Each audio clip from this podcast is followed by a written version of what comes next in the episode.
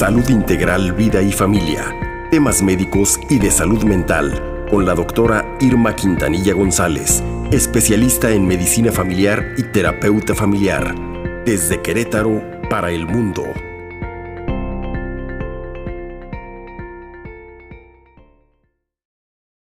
Las 7 con 32, salud, sí señor, saludamos a la doctora Irma Quintanilla, nos va a hablar del Día Internacional de la Lucha contra el Cáncer Infantil, que ya pasó, pero tiene algunas consideraciones y vale la pena recordar este tema del Día Internacional de la Lucha contra el Cáncer Infantil. Querida doctora, muy buenos días. Muy buenos días, queridos amigos, Jackie, Sergio. Efectivamente, el pasado 15, sí. que hace tres días, este, se, se se conmemoró el Día Internacional de Lucha contra el Cáncer Infantil.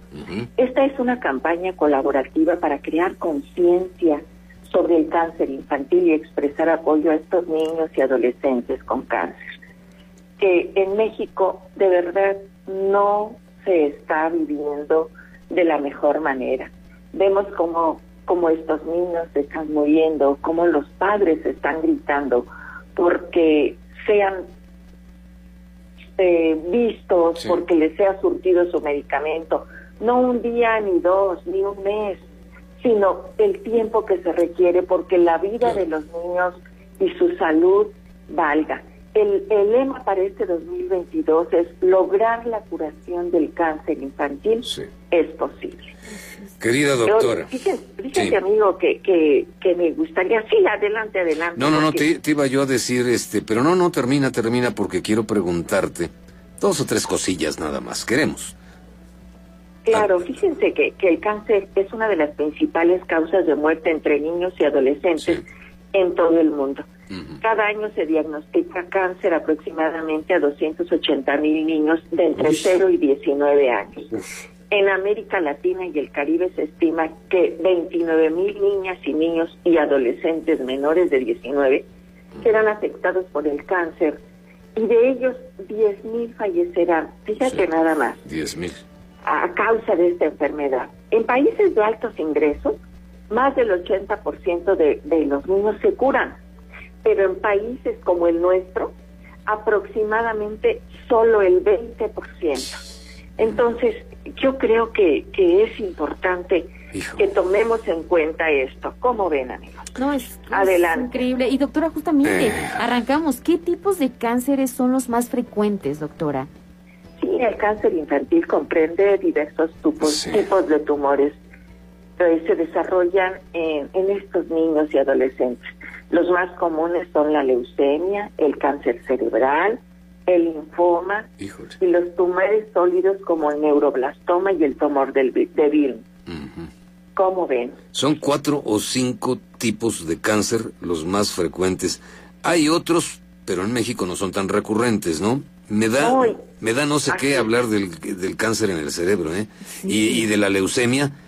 También creo que a mucha gente nos produce, no sé, una serie de reacciones muy negativas, muy negativas, eh, y, de, querer abrazar, de querer apoyar. Es difícil explicar cuando, cuando te enteras que un, que un, chamaco en la flor de la vida tiene cáncer, doctora. Pero finalmente, ¿qué va a provocar el cáncer en las criaturas? ¿Qué es lo que pues detona el cáncer?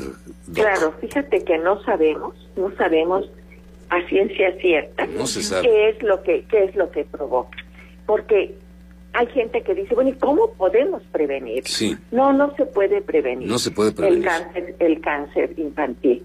No existe una prevención primaria ni detección mediante cribado, pero sí se detecta, a tiempo. Como se los he dicho, hay un alto índice de curación. El diagnóstico oportuno es una de las herramientas más importantes para reducir la morbilidad y mortalidad por cáncer infantil aumentar la supervivencia y mejorar la calidad de vida de estos pequeños. Tenemos las herramientas terapéuticas para que estos niños sobrevivan si se les detecta tempranamente y se les dé el tratamiento integral y oportuno. Sí. Estas defunciones son evitables. No es posible que, que dejemos al, al libre albedrío, a las fuerzas de los niños, a su energía, a no sé qué, que no tiene justificación abandonemos a, estas familias con niños con cáncer. Como tú muy bien lo decías, amigo, la palabra cáncer a todos nos da, nos da miedo, nos da, nos da dolor, pero aún más en pequeños que apenas empiezan a vivir, que les quitemos esa oportunidad, no se vale. No, no se, vale, doctora. Y justamente, ¿cuáles son las señales de alarma del cáncer infantil? Porque supongo, por lo que nos dices, que si sabes detectar estas señales, sabes verlas, pues puedes acudir inmediatamente por tu atención médica. Puedes prevenir el cáncer y puedes tratar de controlarlo o curarlo en muchas ocasiones, porque hay remisión también, ¿no?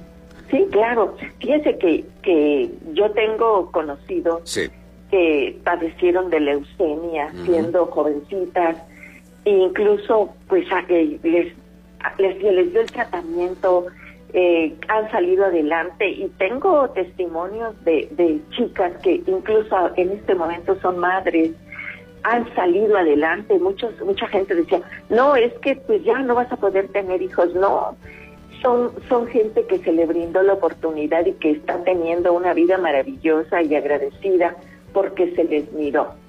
Eh, hablando, hablando de estas señales de alarma, eh, Jackie, que, que preguntabas, tenemos como padres que poner muchísima atención en nuestros niños, mirarlos, observarlos, conocerlos, no minimizar ninguno de estas señales de alarma, entre ellos sangrados, como son hematomas, puntitos rojos que son hemorrágicos en la piel. No es normal que un niño tenga eh, esta, estos moretones o que tenga estos sangrados eh, en la piel. Puede ser que, por lo inquieto, bueno, pues te golpeas y tengas un moretón y sepa, sepas la causa. Pero no es normal que, que por cualquier causa el, el niño esté teniendo este tipo de manifestación.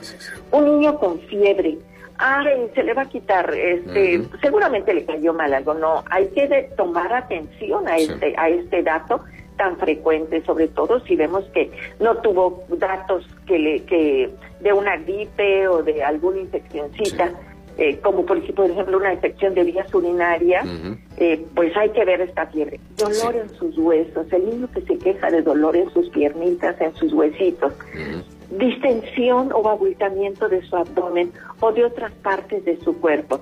Eh, nosotros normalmente en las infecciones tocamos ganglios, eh, que son estos abultamientos, que son mecanismos de defensa a través del cual el cuerpo responde. Pero, a ver, vamos a observar son ganglios regionales, son ganglios que se encuentran en el cuello, en axilas, en ingles, aguas. Es ahí un punto de alarma. Un niño que convulsiona, un niño que tiene una palidez marcada, que dices, bueno, ¿qué está pasando? Este niño tiene una anemia, algo está sucediendo. Cuando hay una visión doble y borrosa, ¿qué está pasando? Dolor de cabeza acompañado de vómito, dificultad para caminar, este niño que se cae, que no puede estar caminando.